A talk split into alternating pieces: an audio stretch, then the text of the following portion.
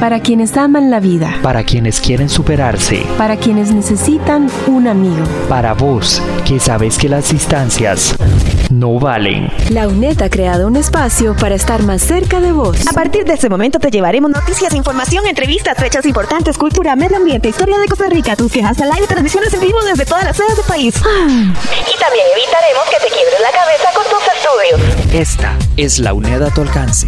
Onda UNED. A partir de este momento por Radio Nacional 101.5 FM. Onda UNED. Acortando distancias. La Escuela de Ciencias Sociales y Humanidades la Cátedra de Gestión y Servicios de Información, Onda UNED y Red de Estudiantes Comunicadores presentan Biblio 9394.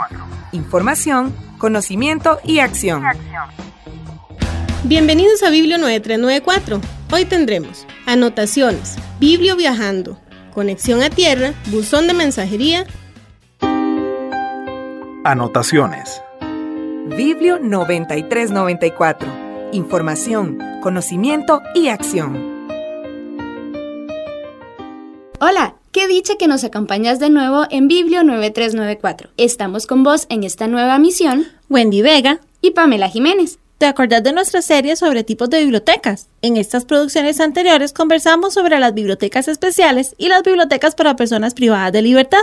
Y como broche de oro para finalizar, aunque no concluimos el tema, hoy te presentamos otro tipo de biblioteca para retomar como tema de estudio e investigación, la biblioteca comunitaria. Este tipo de unidad de información brinda los mismos servicios que una biblioteca pública, pero existe un factor que la hace muy diferente es que las bibliotecas comunitarias se organizan desde las propias comunidades y brindan servicios de acceso a la información de una manera más comprometida con las necesidades que la población del lugar requiere. Bueno, pero no comprendo bien la diferencia.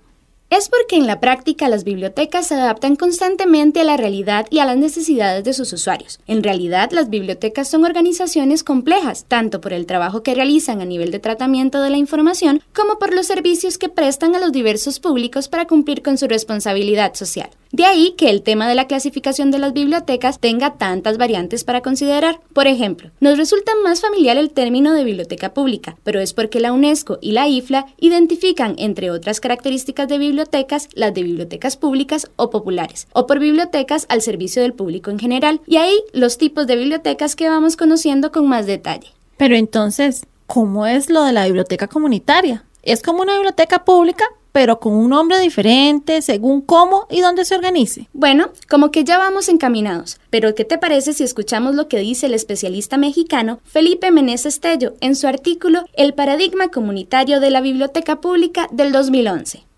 La biblioteca comunitaria, rural o urbana, es aquella que se desarrolla fuera de las esferas de los servicios públicos que genera el Estado Así, cuando nos referimos a bibliotecas comunitarias, estamos explicando proyectos de provisión de servicios de biblioteca que se crea a partir de diversos grupos de la sociedad civil para asistir a determinada comunidad. Ah, ya entendí. Es que las bibliotecas comunitarias surgen por iniciativa de las mismas comunidades. Así es, y además existen varios factores muy importantes que la caracterizan. Sigamos escuchando el artículo del bibliotecólogo mexicano Felipe Meneses, porque ahí nos lo explica. Así, estas bibliotecas son puntos de lectura, espacios alternativos que apuntan entre la ciudadanía hacia la democratización de la información y la cultura. Son focos libres de organización y participación ciudadana. Son gestionadas por organizaciones comunales de base. Son lugares de trabajo bibliotecario voluntario. Son sitios de colecciones desarrolladas mediante donaciones. La cuestión esencial del espíritu comunitario en relación con el servicio de biblioteca es el desarrollo de la autogestión y autoorganización, del control colectivo en torno del desarrollo de las colecciones y de la administración de los servicios para hacer frente a las necesidades, inquietudes y curiosidades que implican consulta permanente de información. Voluntariado. Qué interesante que funcione así. Y esta participación ciudadana dentro de la biblioteca es un factor clave. Escucha lo que indicaron en la sexta jornada de voluntariado cultural celebrada en el 2003 en Pontevedra, España, sobre voluntarios en bibliotecas públicas del Reino Unido. El empleo de voluntarios puede fomentar el sentido de pertenencia a la comunidad del servicio, reforzando y demostrando de una manera visible que la biblioteca es un instrumento comunitario. También permite a la biblioteca beneficiarse del conocimiento local. Puede ayudar a promover un espíritu de alianza y a desarrollar redes y contactos externos. Pamela, pero ahí me surge una duda. La labor de las bibliotecas comunitarias es muy importante. ¿No sería mejor que sean profesionales en bibliotecología quienes se encarguen de dar estos servicios? Claro, eso sería lo ideal. Pero otro detalle de la razón de ser de estas bibliotecas comunitarias es que a veces los sistemas de educación pública o bibliotecas públicas no logran acceder y cubrir las necesidades de las poblaciones rurales. Por ejemplo, en Nicaragua, no hay los suficientes profesionales para que cubran estas bibliotecas y en Costa Rica, a pesar de los esfuerzos que se han realizado, tenemos comunidades que no cuentan con los servicios de una biblioteca. Eso sí, es necesario que el personal a cargo de estas bibliotecas esté capacitado. Mira, por aquí tengo un artículo del bibliotecólogo nicaragüense James Campbell Jerez, publicado en el 2007 y titulado El rol de las bibliotecas públicas comunitarias en el desarrollo socioeconómico de Nicaragua. Escuchemos lo que dice al respecto. En este modelo de biblioteca comunitaria, convertida en el centro de información comunitario, es fundamental que el personal que labora en estas bibliotecas, además de saber clasificar, catalogar, llevar controles de préstamo y uso de los libros, tenga las siguientes cualidades. Obviamente que también pueden irlas adquiriendo. Actitud de búsqueda sistemática y actitud informativa. Sí, se puede notar que este tipo de biblioteca tiene un vínculo directo con la comunidad y es claro que están presentes en Nicaragua y México, pero ¿en qué otros países se pueden encontrar? La experiencia de bibliotecas comunitarias se pueden encontrar en países como Europa y los Estados Unidos. En América Latina se mencionan en Chile, Colombia, Perú, Argentina, y de hecho hay artículos que explican la relación de estas bibliotecas con movimientos sociales muy propios de la región eh, desde el siglo pasado y que han generado un impacto social significativo en el desarrollo local y a través de la participación ciudadana. ¿Y en nuestro país? ¿Existen bibliotecas comunitarias? Pues acá contamos con el Sistema Nacional de Bibliotecas Públicas. Claro, el SINAVI, tenemos 56 bibliotecas públicas y las dirige el Ministerio de Cultura. ajá, y 25 semioficiales. ¿Y cuál es la diferencia? Pues que las oficiales son administradas y financiadas por el SINAVI y el Ministerio de Cultura y Juventud, pero en el caso de las semioficiales las manejan las municipalidades o alguna organización como asociaciones comunales o fundaciones. Cuando esto pasa, el SINAVI y el Ministerio de Cultura colaboran en la facilitación de recursos materiales y capacitación de personal. Bueno, son 56 bibliotecas públicas, pero por ejemplo Costa Rica tiene 81 cantones y 474 distritos. Eso quiere decir que no se cubren toda la población. Así es. Entonces, cuando existen estas necesidades de información y comunidades organizadas que se ocupan de estas necesidades, es que surgen las bibliotecas comunitarias. ¿Y en nuestro país hay experiencias de bibliotecas comunitarias? Pues te puedo mencionar dos. Una de ellas está en Limón y es un proyecto de extensión comunitaria que desarrolló la Biblioteca Universitaria Especializada W.K. Kellogg de la Universidad Earth. Pero no hay bibliotecas públicas en Limón. Según el portal del SINAVI, existen tres que se encuentran en Limón, Matina y Siquirres. Sin embargo, esta unidad de información cubre la necesidad de acceso a ella de manera distinta. Imagínate que esta biblioteca lleva la información al lugar donde está el usuario. ¿Cómo? ¿Cómo? No entiendo. Bueno, ¿qué te parece si mejor te explica una de las encargadas, la bibliotecóloga Aida Fonseca, de la Universidad Earth? Hola Aida, ¿cómo está? Muy bien, ¿y usted? Muy bien, gracias. Es que quería hacerte unas preguntas para aclarar más el tema sobre bibliotecas comunitarias. Con mucho gusto, a la orden. Aida, ¿desde cuándo y por qué se dio la iniciativa de esta biblioteca?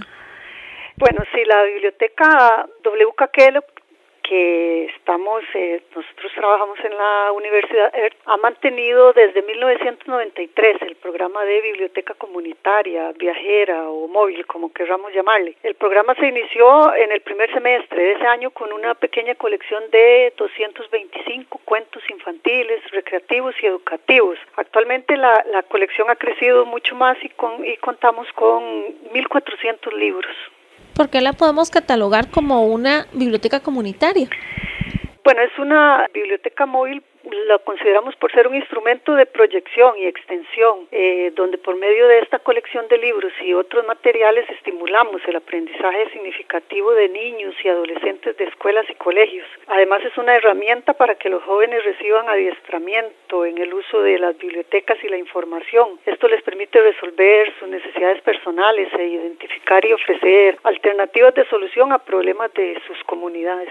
Doña Idas, hemos estado investigando y hemos visto que una característica muy importante es que este tipo de bibliotecas comunitarias toman en cuenta mucho las necesidades informativas y esa es su característica principal de las poblaciones. Y ustedes trabajan con centros educativos, ¿verdad que es así? Son escuelas básicamente. ¿De qué manera ustedes interactúan o cuál es esa interacción entre la biblioteca móvil comunitaria con el usuario en los centros educativos? Eh, bueno, nosotros dentro de los servicios que ofrecemos es llevar esta colección a las escuelas. Bueno, el, el material que se lleva es transportado en cajas, se lleva a un estante de madera que está también diseñado como biblioteca, es un tiene el nombre de biblioteca y tiene dibujitos infantiles por tratarse de una de una biblioteca que va a una escuela. Cuando llegamos al lugar, estas cajas o estos documentos que llevamos en cajas ya los pues los pasamos al mueble y lo convertimos en una biblioteca. Eh, mucho tomamos en cuenta el apoyo del Ministerio de Educación porque elaboramos una lista de escuelas que permanecen en el cantón, de escuelas que, que forman parte, que pertenecen al cantón de Guásimo. Llamamos, hacemos una llamada telefónica y se contacta al encargado de la escuela, le explicamos en qué consiste el programa y fijamos un día de la visita. Eh, entonces, el programa funciona así, o sea, prestamos la colección de libros por periodos cortos, uno o dos meses a una escuela y en la institución ya uno de los docentes o un miembro de la comunidad se encarga de administrar el material, asegurar su orden, establecer las disposiciones, los horarios de préstamo y también realizar actividades que acerquen a los niños a la lectura. Eh, en otros casos, incluso los mismos niños, ellos, los algún, el director de la escuela, no se asigna un chiquito de la escuela para que él sea el que, el responsable de ofrecer el servicio de préstamo. Nosotros, como funcionarios de la biblioteca, participamos tanto transportando la colección y también eh, coordinamos la actividad que se hace con los niños ese día. Generalmente el día que nosotros vamos realizamos una actividad con los niños. Muchas veces es dramatización de un cuento o hacemos que los chiquitos lean, llevamos títeres, hacemos juegos. Muchas veces también llevamos películas siempre de corte educativo. Y casi siempre, o sea, las actividades que realizamos es lo que pretendemos es crear conciencia ambiental y propiciar valores universales en los niños. Cuénteme otro par de cositas que nos parecería muy interesante. ¿A qué zonas de Limón han logrado llegar ustedes con este proyecto eh, de extensión? Y además, desde el tiempo que ya viene realizando este proyecto, ¿cuáles han sido los impactos que ha tenido el proyecto y que ustedes como biblioteca han logrado identificar? ¿De qué manera este proyecto ha impactado en la comunidad y en su necesidad del acceso a la información? Bueno, zonas siempre tratamos de, abarcar lo que sean escuelas unidocentes, o sea, eh, averiguamos, investigamos que sean escuelitas que realmente no tienen acceso, no tienen a una biblioteca, que no tienen ningún tipo de, acceso a la información. Eh, sin embargo, o sea, le damos mucha prioridad a lo que es las zonas cercanas aquí a la universidad, pero igualmente hemos visitado eh, escuelas muy mucho más lejanas, más allá de, de, de Siquirres, más allá de la zona más cercana a la universidad, pues es Guásimo, Pocora, Guásimo, que son como las zonas que están más más cercanas acá. Pero sí, igual hemos ido más allá a Siquirres, a las zonas bananeras que están bien alejadas, que tienen sus escuelas, pero no no cuentan con información. E incluso hemos ido hasta la, la, la parte esta de, de Tortuguero, que hace poco hicimos una visita allá y este fue bien interesante, o sea, ellos no cuentan con biblioteca, pero están como muy organizados, tienen una, una persona, es un muchacho en ese momento que fuimos y de hecho en este momento la biblioteca está está allá en una de las de las escuelas de Tortuguero. Entonces, eh, hay un muchacho que se encarga de realizar los domingos, se abre la biblioteca, entonces llegan los chiquitos a estudiar y él es el que les, bueno, promueve la lectura. Y sentimos que ha sido, sí, un, un programa bien, bien bonito. La universidad tiene como esta proyección hacia la parte de, de las zonas aledañas, o sea, apoyar las comunidades cercanas a la era. Entonces, en ese sentido, ha sido muy bonito y siempre hemos tenido una muy buena acogida. Los maestros nos llaman, nos piden que volvamos, que cuando volvamos, que nos tomen en cuenta para que regresemos con esta iniciativa. Bueno, muchísimas gracias, doña Eda Fonseca. Es muy interesante la manera en la que una biblioteca comunitaria puede utilizar una estrategia de movilidad para llegar a sus usuarios. De verdad, muchísimas gracias por ayudarnos a entender un poquito este modelo y las experiencias en nuestro país. Con mucho gusto, estamos para servirle. ¡Qué interesante! Es una experiencia de trabajo colaborativo y una manera más en la que la biblioteca cumple su función social para el desarrollo integral de una comunidad. Es que la información y el derecho para accesarla traspasa los muros de un edificio. Para cumplir con nuestra misión como profesionales o futuros profesionales en bibliotecología, debemos conocer a las comunidades y saber responder ante sus necesidades, expectativas y sueños. Tener razón. Es un crecimiento conjunto, la comunidad y la biblioteca, pero bueno, me contaste de otra experiencia en el país. ¿Cuál es? Voy a darte una pista. Es en una comunidad donde podemos encontrar un monumento nacional. Mm, vamos a ver. Déjame pensar. ¿Será San José? ¿Guanacaste? No sé. Bueno, mientras adivinas de qué lugar te estoy hablando, invitamos a nuestra audiencia para que siga con nosotras, porque en la sección Biblio Viajando saldrá la respuesta. Biblio Viajando. En busca de información y comunicación en las bibliotecas de Costa Rica. La colonia de Guayabo se localiza en la región de Santa Teresita del cantón de Turrialba, provincia de Cartago. Esta comunidad cuenta con un solo centro educativo de primaria y su población es de 500 personas aproximadamente. En este lugar podemos encontrar el monumento Guayabo. Pero esta comunidad tiene mucho más que ofrecer. Por ejemplo, ¿te acordás que te mencionamos una segunda experiencia de biblioteca comunitaria en el país? Pues es la biblioteca comunitaria Kurt Tomaszek. Vamos a conocerla. Mi nombre es Ree Sheck. Estamos aquí en la Biblioteca Comunal Kurt Tomaszek en la colonia de Guayabo, en Costa Rica. Esta em, biblioteca fue construida con la ayuda de la Fundación Kurt Tomaszek de los Estados Unidos y eh, mano de obra y donaciones también de la gente de Guayabo. Es, fue un proyecto en conjunto. Eso tiene una larga historia. Tenemos solamente, bueno, más de tres años ahora de estar abierta la biblioteca, pero inició realmente como semilla en 1984. Fue el año en que murió mi hijo, Kurt, por eso el nombre Kurt Thomas. Entonces ya tenemos esta biblioteca eh, fue construido eh, en acuerdo con la comunidad en el estilo de los cabécares que fueron sus antepasados establecieron el monumento, bueno, no fue monumento en aquel entonces, pero las ruinas que el pueblo que ahora se llama el Monumento Nacional de Guayabo. Entonces, em, estamos rodeados de la historia. Hay, una energía muy especial en este lugar y queremos que la biblioteca siempre um, mantiene esta energía y uh, lo que queremos hacer es ofrecer programas también ligados con el ambiente. Tenemos en los sábados en la tarde un grupo de jóvenes con la ayuda de otro arqueólogo que está ayudándonos en cada chiquito o joven ha escogido una especie y está aprendiendo, está poniendo experta en esta especie, escribiendo cosas, uh, dibujando y al fin del año vamos a tener una presentación para las familias. Vamos a presentarlo y queremos publicar un librito para tener algo, un récord de todo lo que han hecho.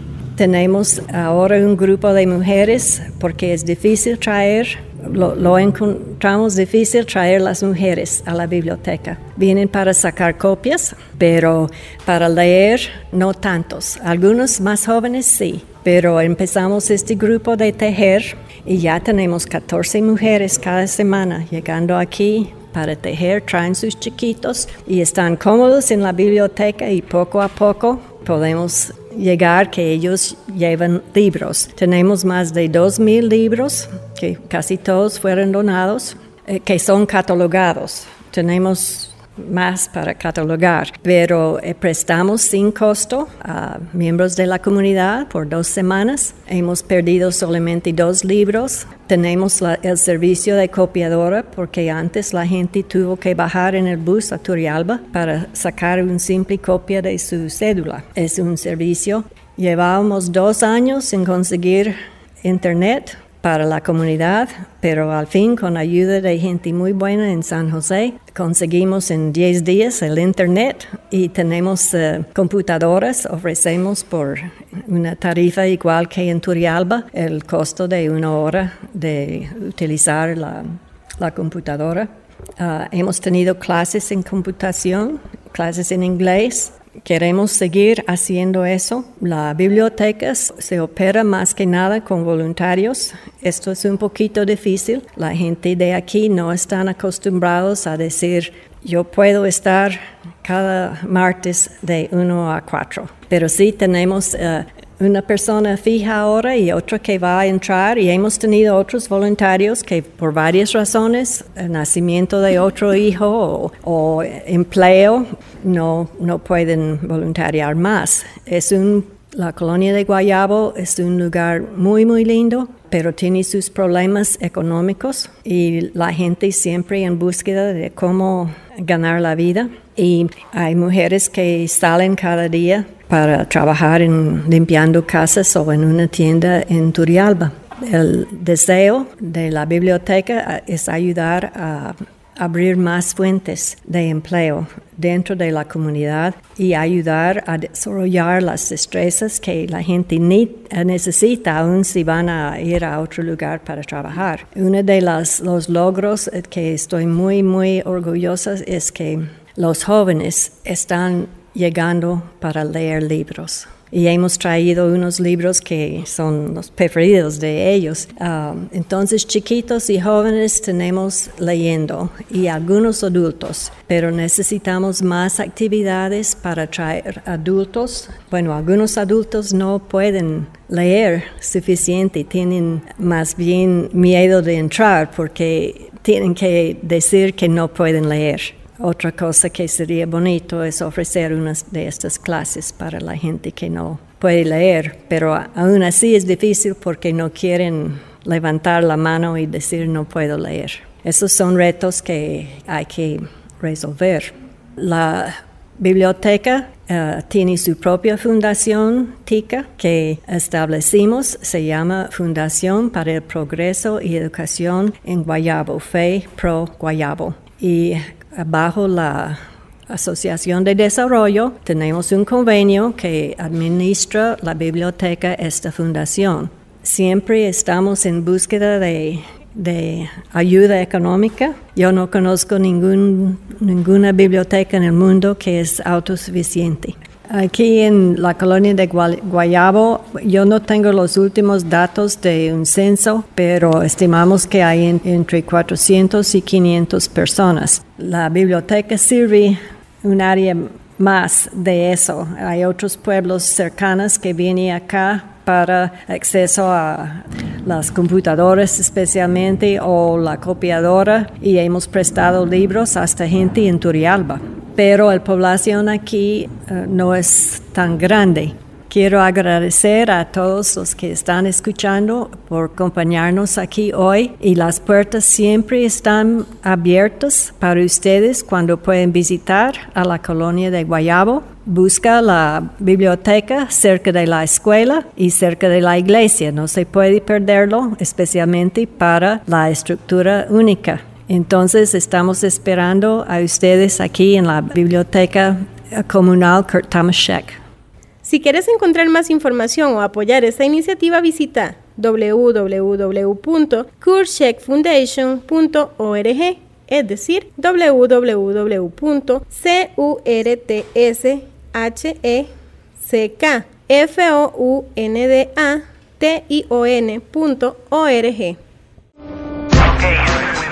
Conexión a Tierra. Cápsula de consejos para el manejo de las plataformas de aprendizaje virtual.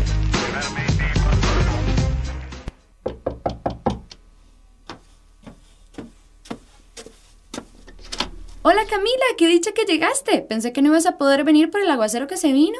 Ay, casi no vengo, pero como escampo aquí estoy. Pero pasa, Cami, sentite como en tu casa, tenemos mucho de qué hablar. Ay, gracias. Además vine a agradecerte porque tu consejo de que yo entrara a estudiar es lo máximo.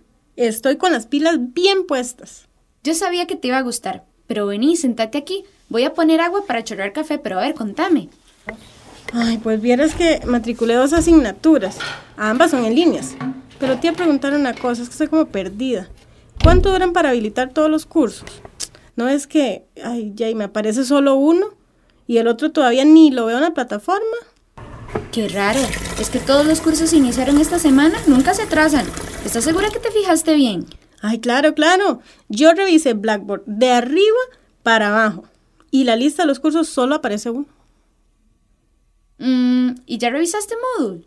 ¿Cómo, cómo? Hay que revisar las dos. Yo pensé que se unían o se enlazaban.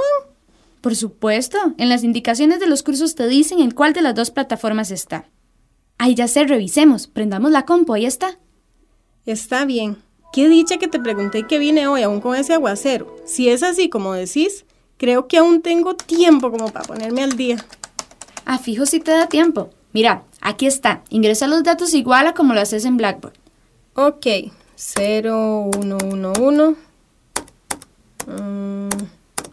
Y la clave es... em, Ya entramos. Tenía razón. Ahí está el curso. ¿Ves? Por eso es importante leer la info de todos los cursos y ver todas las indicaciones. Ay, sí, ahí está todo. Y la profe ya dio la bienvenida. Varios compañeros ya se, se presentaron. ¡Qué torta! Bueno, qué dicha que me dijiste a tiempo. Ah, sí, tranquila. Ve, subí tu presentación y explícale a la profe lo que te pasó por correo interno. Eso por pura precaución, en realidad. Ay, qué alivio. Sí, pero ves, todo va a salir bien. Uy, ve qué rápido, ya está lista el agua. Ahora sí, tomemos cafecito. Buzón de mensajería, la información a tu alcance. Hácenos llegar tus inquietudes, sugerencias y comentarios a programa biblio9394 arroba gmail.com. ¿Cuáles son las funciones y beneficios de los representantes estudiantiles? Los representantes estudiantiles son compañeros de la UNED. Su deber es luchar por los derechos de los demás estudiantes. Ellos deben presenciar reuniones de consejos o escuelas y defender el bienestar de la población estudiantil. Entre los beneficios, puede obtener una beca B y la universidad brinda un subsidio por sesión asistida, siempre y cuando se matriculen y aprueben dos cursos o seis créditos por cuatrimestre. Para más información, podés acercarte a la Federación de Estudiantes. Biblio 9394 llegó a ustedes gracias a las voces de José Navarro y Diana Bokenford. Con la producción y locución de Hazel Castillo, Milagro García, Wendy Vega, Pamela Jiménez y Ángela Ramírez. Edición Megan López. Coordinadoras Annalise Villalobos y Catalina Montenegro. Gracias por acompañarnos y nos escuchamos pronto. Esto ha sido Biblio 9394. Información, conocimiento y acción, como solo Onda UNED te lo puede dar. Una producción de la Escuela de Ciencias Sociales y Humanidades, la Cátedra de Gestión y Servicios de Información, Onda UNED y Red de Estudiantes Comunicadores. Biblio 9394. Te esperamos en la próxima edición de tu radio revista Biblio 9394. Para vos, que sabes que las distancias no valen. Esta es la UNED a tu alcance. Onda UNED. Escúchanos de lunes a viernes por los 101.5 FM O desde cualquier computadora en el mundo por ondauned.com. Onda UNED. Acortando distancias.